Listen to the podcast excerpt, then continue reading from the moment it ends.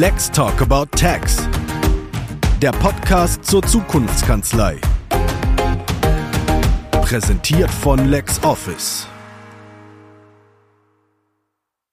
Hallo und herzlich willkommen zu einer neuen Folge unseres Podcasts. Und ich bin sehr froh, dass ich das auch heute nicht alleine machen muss. Mich werde wieder unterstützt von meiner geschätzten Kollegin, Bloggerin, Social Media Expertin und Buchautorin Carola Heine. Hallo. Und wir haben heute einen sehr interessanten Gast. Wir haben den digitalen Tausendsasser und Steuerberater Florian Gößmann-Schmidt bei uns. Hallo, auch von mir. Ja, der Olaf hat dich ja schon als digitalen Tausendsasser vorgestellt.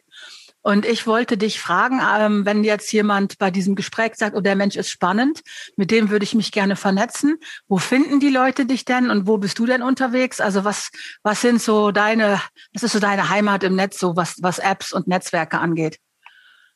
Äh, tatsächlich klassischerweise bin ich die meiste Zeit auf Xing unterwegs. Da habe ich auch so das größte Netzwerk über die Jahre aufgebaut. Das war auch so die erste Plattform, die ich hatte. Und äh, LinkedIn bin ich jetzt seit einiger Zeit aktiv und jetzt seit neuestem so ein bisschen auf Clubhouse.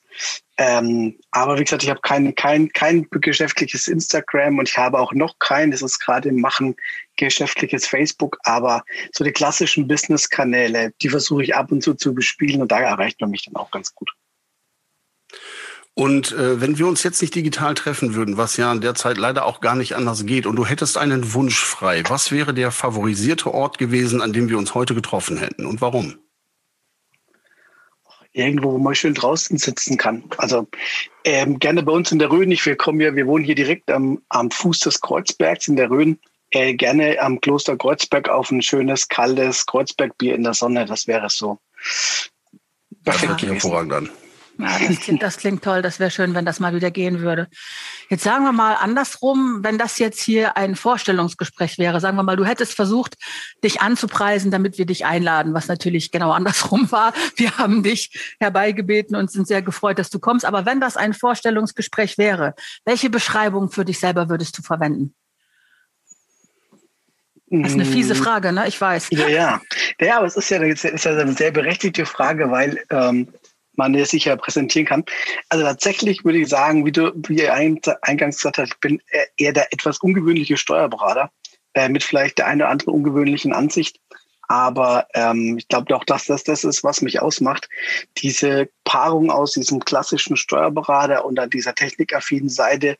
Und ähm, ja, also ich glaube, das ist, das ist das, was mich am, am meisten beschreibt. Immer so ein bisschen äh, gedanklich schon zwei Jahre vielleicht voraus ähm, immer Überlegen, was könnte man noch machen, was verändert sich, wie könnte man wie, wo, was umsetzen. Also das ist was, was mich jeden Tag äh, treibt und jeden Tag äh, irgendwie neu herausfordert. So jeden Tag am besten eine neue Herausforderung und irgendwie was, was machen. Das ist spannend. Äh, da würde ich gerne einhaken. Und zwar äh, Steuerberater, ich meine, das wird man ja schon mal nicht von alleine. Dann auch noch äh, Zeit finden, Speaker, Trainer, Business Coach, digitaler Tausendsasser und dann hast du, wie ich weiß, ja das ein oder andere Projekt immer am Laufen. Ähm, war das von vornherein für dich klar, dass es bei der Steuerberatung und bei der Steuerkanzlei nicht bleibt, dass du da immer weitergehst? Und äh, oder ist das einfach äh, ja Leben passiert? Tatsächlich einfach durch, durch Zufall passiert. Also was heißt durch, also passiert ja im Leben passiert nichts durch Zufall. Ähm, ich sag mal, aber durch diese Herausforderungen, die mir immer wieder begegnet sind in der Ausbildung oder auch später dann eben durch diese Online-Druckerei, äh, das waren immer so diese, diese Scheidewege, wo man sich dann im Endeffekt halt sich, sag ich mal, das so ein bisschen verändert hat. Und das war, wie gesagt, bei mir dann eben kurz nach dem Bilanzbuchhalter, das waren noch so die Endzeiten des, der Bilanzbuchhalterausbildung, da bin ich durch Zufall äh, in die Betreuung von einer Online-Druckerei reingerutscht. Die hatten vor zwei, drei Jahren erst angefangen und die hatten sich dann rasant entwickelt und waren auch eine der größten in Deutschland. Und da war einfach das Problem, dass in dieser Arbeitsweise 2008 alles noch im Papier basiert ist. Da saß einer, vier Wochen hat das quasi runtergebucht. Und da war dann eben irgendwann die Challenge, dass wir eigentlich zu zweit oder dass zwei Mitarbeiter hätten daran arbeiten müssen. Und dann bin ich eben durch Zufall wieder in Kontakt gekommen mit Unternehmen Online und so weiter und so fort. Da kamen so die ersten Automatisierungen, Und ähm, der, der, das was individuell programmiert, dann habe ich durch Zufall Kontakt mit den oder habe ich den Kontakt mit dem Entwickler gehabt und dann hat sich dann eben das so entwickelt, dass meine Aufgabe quasi das Finden einer Lösung war, das irgendwie zu vereinfachen. Und das zieht sich so ein bisschen durch meinen Werdegang durch. Immer ähm, diese Suche nach der also ich bin immer quasi auf der Suche nach Lösungen, die etwas vereinfachen. Und im Endeffekt, wenn ich die nicht finde, dann ist es immer halt passiert, dass man das selbst gelöst hat. Und wie gesagt, jetzt eben durch diese zwei Softwarelösungen, ähm, an denen ich auch beteiligt bin oder die ich selbst entwickelt habe, eben dann halt auch sich da niedergeschlagen hat, dass man sagt, okay, da muss man halt selber was machen und sich nicht damit abfinden, dass es so ist. Ich kann mich ganz schlecht mit etwas abfinden, äh, wenn ich mich in ein Problem mal verbissen habe, dass es dann so ist. Ich kann es immer ganz schlecht akzeptieren, wenn es aus meiner Sicht oder wenn es nicht, nicht die optimale Lösung ist. Aber du bist ursprünglich mal, hast du gesagt, also du, du wolltest dieses klassische Steuerberatermodell, was man ja immer noch als ich, inzwischen ist es ja fast ein Klischee und gar nicht mehr die Wahrheit, aber ähm, dieses, was, was man automatisch denkt, nicht jemand, der halt sehr viel mit Prozessen und Belegen und so weiter zu tun hat und gelegentlich die Kunden berät. Aber das war eigentlich der Plan, für den du ursprünglich mal ausgezogen bist von zu Hause. Oder wie ja, kann man sich das vorstellen? Ja, tatsächlich war so, ich war halt in Rechnungswesen am besten in der Schule und meine Tante hat im Steuerbuch gearbeitet. Und ich habe eigentlich früher mal Paletten gepackt, so mit 13, 14, als man anfangen durfte. Da habe ich immer diese Weihnachtsmänner in diesen blauen Kisten, die es überall immer rumzustehen gibt an Weihnachten, die haben wir quasi gepackt für 9 Mark 50 damals die Stunde. Und meine, meine Tante hatte gemeint, hey, bei uns im Steuerbuch gibt's 15 Mark, wenn du amerikanische Journale aufvertierst. Da habe ich mir gedacht, na, da sitze ich warm und es kriegt noch fast das anderthalbfache Lohn, dann mache ich doch das. Und so bin ich so ein bisschen quasi in das Thema reingeschlittert, ähm, weil ich immer schon relativ zahlenaffin war. Und ja, da habe ich halt die Ausbildung gemacht. Äh, auch durch Zufall, weil eigentlich wollte ich, äh, hatte ich schon woanders unterschrieben, ist aber der Azubi abgesprungen und dann bin ich quasi da so reingerutscht. Ähm, weil der Bilanzbuchhalter damals dort in der Kanzlei gemeint hat, das wäre eh nichts für mich gewesen. Und das ist immer sowas, wenn jemand sagt, das wäre eh nichts oder das geht eh nicht oder das kannst du nicht schaffen. Und so war es beim Bilanzbuchhalter genauso. Ähm, ich habe dann quasi direkt nach der Ausbildung begonnen. Das ist eigentlich in Bayern nicht erlaubt. Du musst ein Jahr warten. Und dann hat die IHK auch gemeint, ähm, ich kann zwar, ich habe zwar die, ich muss, ich zur Prüfung darf ich nicht, aber ich darf jetzt im Unterricht, dann schreibe ich halt in zwei Jahren alle Prüfungen auf einmal, ist mir egal aber sonst verliere ich ja ein Jahr. Ähm, und dann hat die IHK gemeint, ja, das kann ich gerne machen, schaffe ich aber eh nicht. Habe ich geschafft, habe auch einen Meisterpreis gekriegt. Und ähm, so ist das immer so ein bisschen, äh, sag ich mal, war das so die Scheidewege. Immer wenn jemand quasi der Meinung war, das geht nicht. Und so bin ich da quasi reingerutscht. Und der Steuerberater war halt die Quintessenz dessen, dass ich irgendwo an dem Punkt dann mal war, dass ich eigentlich äh, selbst entscheiden wollte, was, was ich als nächstes mache und wie ich das in der Kanzlei umsetze. Und das geht halt als Angestellter immer nur bedingt. Und wenn ich mein eigener Chef sein wollte, war klar, ich brauche den Steuerberater. Also habe ich mich halt hingesetzt und habe den Steuerberater gemacht. Und ja, so bin ich dann quasi äh, Steuerberater geworden, mehr oder weniger.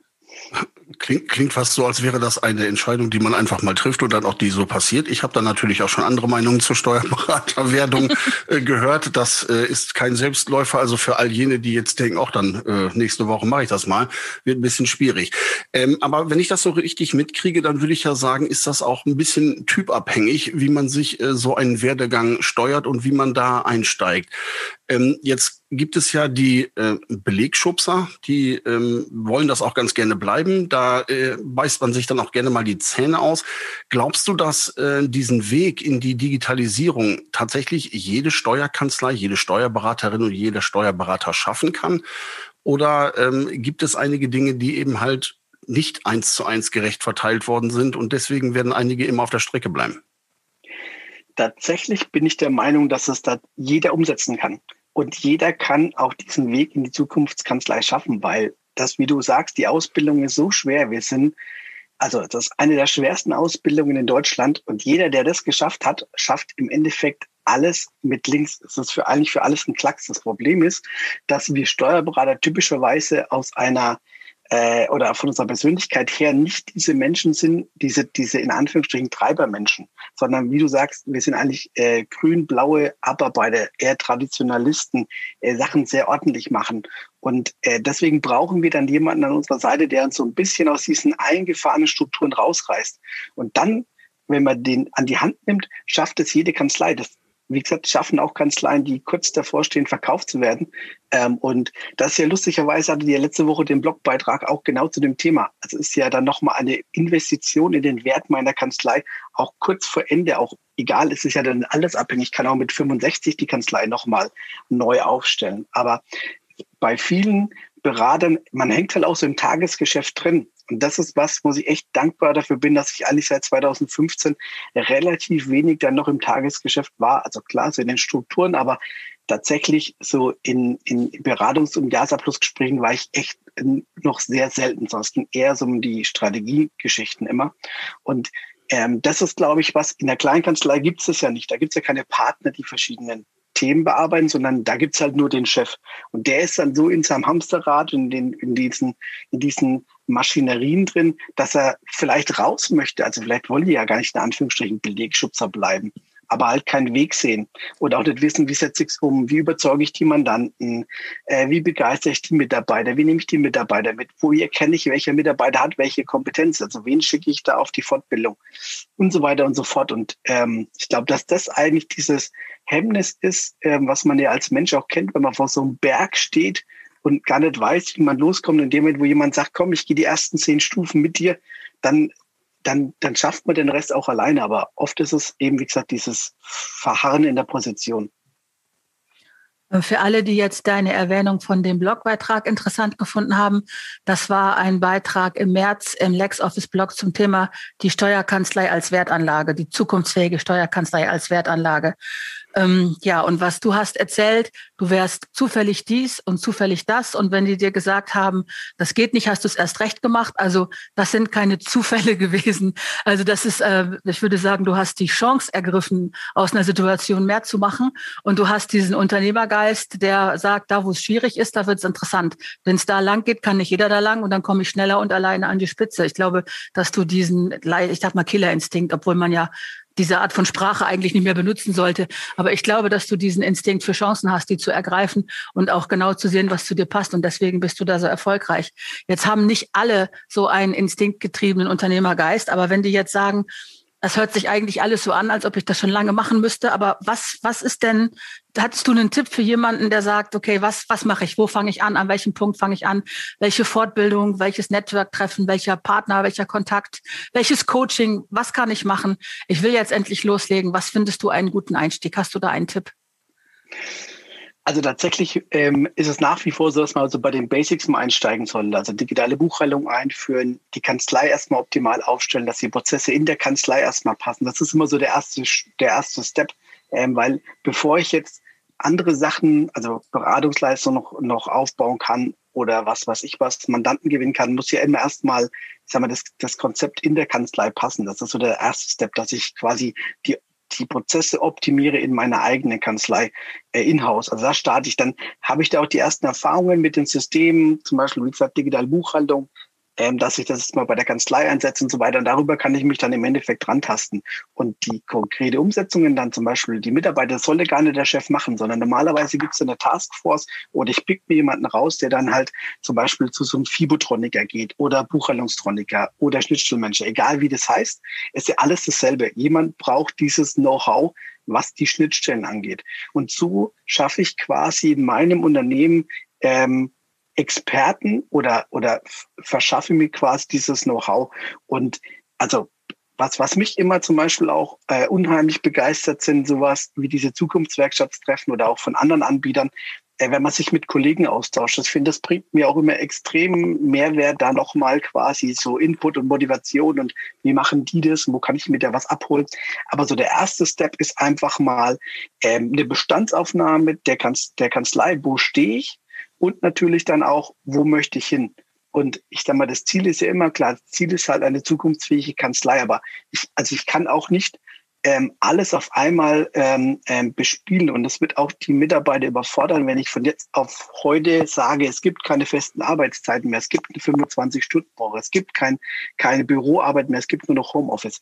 Das ist jetzt, also das, das sind Sachen, ähm, die muss man halt eben sukzessive entwickeln, weil sowas durchläuft eine Kanzlei ja auch nicht in, in, in zwei Wochen, sondern sowas ist ja ein Prozess. Aber ähm, eigentlich wichtig ist mal, dass man überhaupt was macht. Also irgendwas in Anführungsstrichen, also auch was machen, weil oft ist es dann so, das erlebe ich auch immer, dass Kollegen sich dann halt Know-how einkaufen und dann aber auch nichts passiert. Also wichtig ist, dass dann tatsächlich auch was passiert. Im Idealfall sucht man sich was, ich kenne es halt bei uns aus dem Datenschutz. Da kommt einmal ja kommt unser Datenschutzbeauftragter, dann weiß ich, ja, Mist, jetzt musst du tatsächlich wieder mal was machen. Und dann kommt der, kontrolliert es und sagt, das und das und das und das und das. Dann habe ich meine nächsten To-Dos. Und im Endeffekt ähm, glaube ich, dass so ein Konzept immer das Richtige ist, dass ich quasi in Anführungsstrichen eine Art Hausaufgabe habe und habe aber durch diesen Termindruck dann auch immer ähm, den Punkt, wo ich abliefern muss. Und wie gesagt, wichtig ist ins Doing kommen. Es gibt so viele Anbieter, Berater, die einem da auch Kollegen inzwischen, es gibt ja auch die großen Softwareanbieter, die inzwischen so Kollegenhilfen anbieten. Ähm, also wie gesagt, verfügbar ist die Hilfe, man muss es halt mal annehmen. Das ist immer was, was ich glaube ich das größte Problem uns in der Branche ist, dass viele Berater immer noch der Meinung sind, sie könnten alles am besten. Das stimmt nicht. Also ich kann, also es gibt mit Sicherheit 100 Millionen Steuerberater, die viel besser Umwandlungsberatungen können als ich.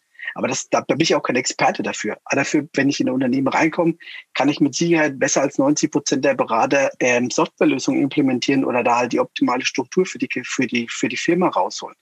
Und ähm, so er muss halt im Endeffekt so jeder ein bisschen er, für sich rausfinden, wo er da steht und ähm, was er gut machen kann und wo er im Endeffekt dann, also wie er sozusagen diesen, diesen, diesen Weg beschreiben will. Und ja. Okay, danke.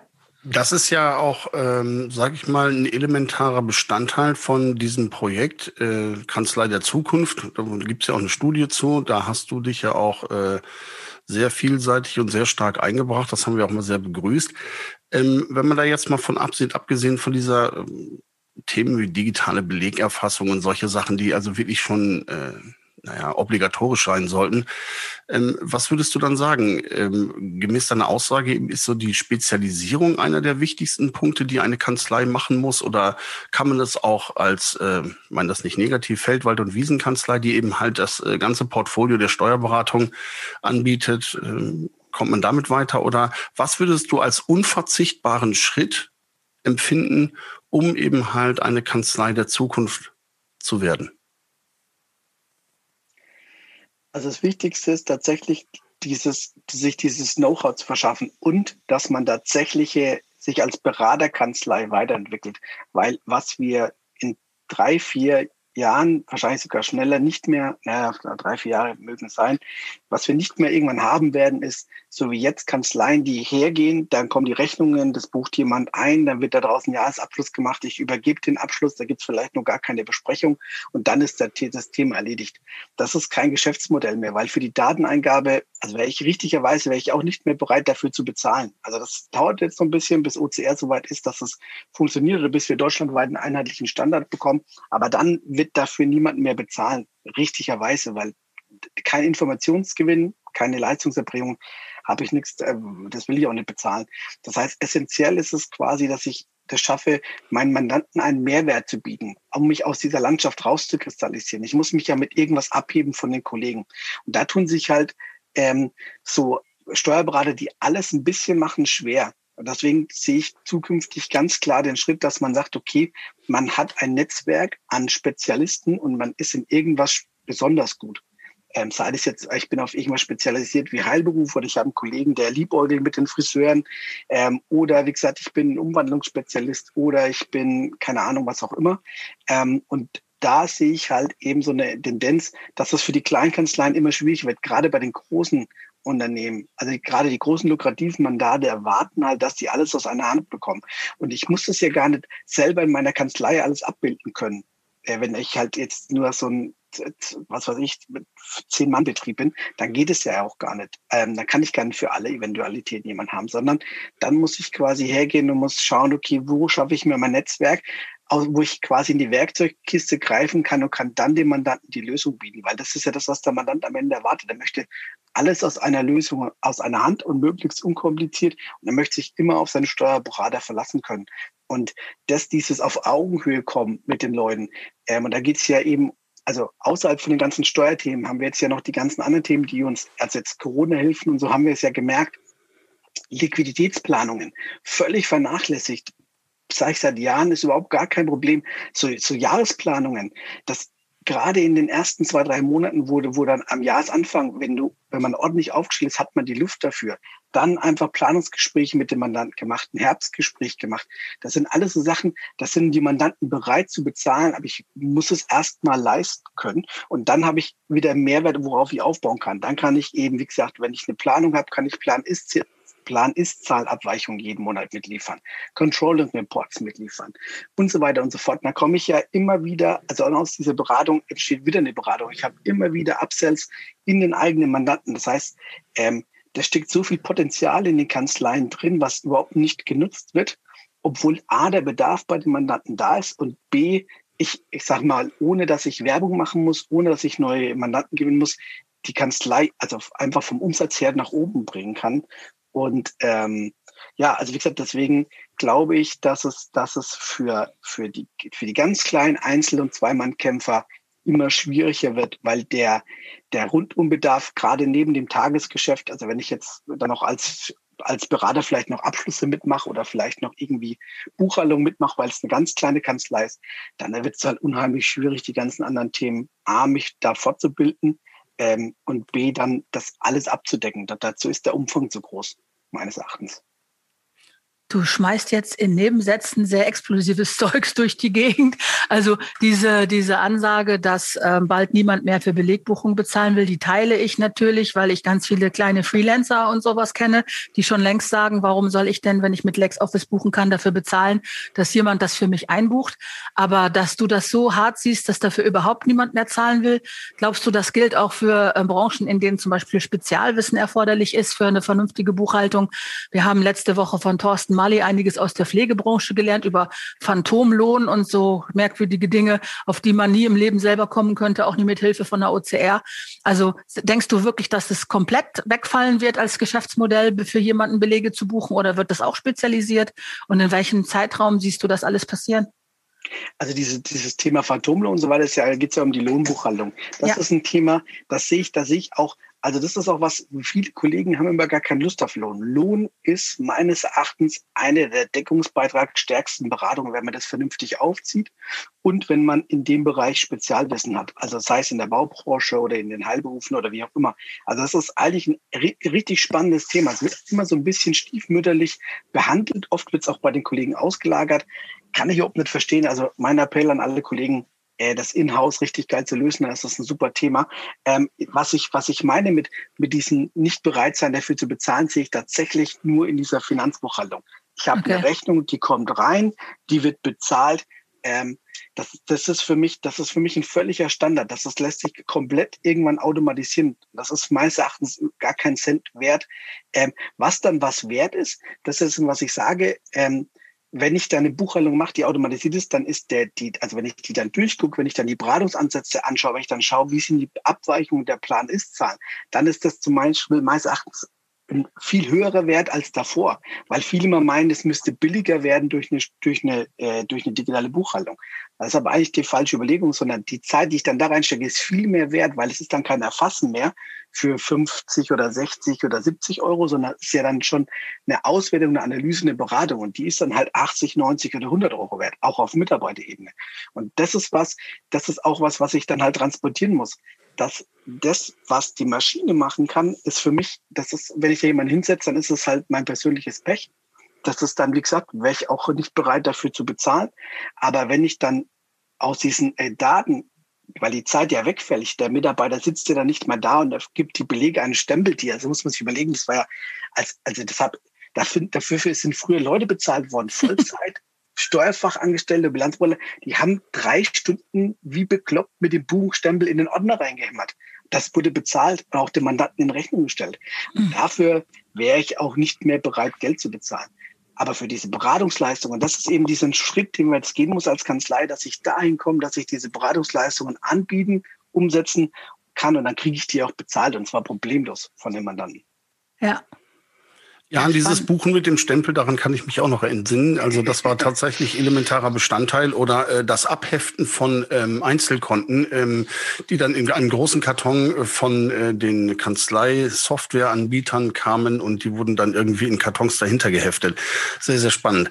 Also apropos spannend, das ist äh, ähm, unglaublich äh, äh interessant, was du erzählst. Ich bin äh, zum Teil echt geflasht, weil in dieser Deutlichkeit höre ich das auch selten.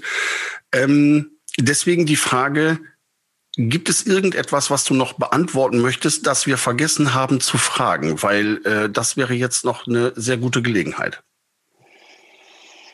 Nö, also wie gesagt, ähm, ich glaube, ihr habt die wichtigsten Fragen auch gestellt. Wo geht die Zukunftsreise hin? Ähm, und was sind die Hausaufgaben, die die Kanzleien machen müssen? Und das ist eben, meine ich, meines Erachtens hat diese, diese Corona-Geschichte das Ganze nochmal wie so ein Brandbeschleuniger auch angefacht. Ähm, und clevere Kollegen positionieren sich jetzt für nach der Krise, weil, und das hatten wir auch in diesem Seminar Krisenmanager, das wir aber auch hatten, das geht ja irgendwann jetzt wieder los. Also wir haben jetzt irgendwann Ende Licht am, das Licht am Ende des Tunnels und wir werden einen Großteil der Mandate haben, die es vielleicht nicht schaffen oder einen Teil der Mandate, die es nicht schaffen. Wir werden einen Großteil der Mandate haben, die äh, diese Krise überlebt haben, sich optimiert haben und daraus quasi dann wieder durchstarten. Und das sind genau die Mandanten, äh, die ich haben möchte. Und da muss ich jetzt quasi halt mich vorbereiten und muss dann eben mit diesen Zusatzleistungen, Liquiditätsplanungen ähm, also wo ich quasi auch sagen kann, kommt zu mir in die Kanzlei. Ich kann euch auch für die nächste Krise oder für den nächsten Einschnitt oder was auch immer da jetzt noch kommt, einfach da gut durch, durchbegleiten. Ähm, und ich glaube, das ist jetzt eben, der Zeitpunkt ist jetzt gekommen, da tatsächlich mal was zu tun als Berater. Ganz hervorragend. Licht am Ende des Tunnels, durchbegleiten und Krise überstehen. Das sind äh, wunderbare Worte für den Abschluss. Florian, ich bedanke, wir bedanken uns wirklich ganz, ganz herzlich für diese hochinteressanten, spannenden Informationen. Es war ein tolles Gespräch, hat mir sehr viel Spaß gemacht. Carola, ich denke, dir auch? Ja, sehr spannend. Ja, vielen Dank, Florian. Ja, danke, danke, dass ich dabei sein durfte. Wir hören ja. und sehen uns ja bestimmt noch oft wieder, ne? Alle unterwegs in Richtung Zukunft. Ja, Herzlich gerne. Also du bist äh, jederzeit willkommen. Das ist äh, wirklich großartig. Und äh, damit endet dann auch diese Folge unseres Podcasts. Ich äh, danke den Zuhörerinnen und Zuhörern für die geschätzte Aufmerksamkeit. Bleibt gesund, kommt gut nach Hause. Carola, es war mir wie immer ein Fest. Ja, bis bald. Alles Gute. Ciao.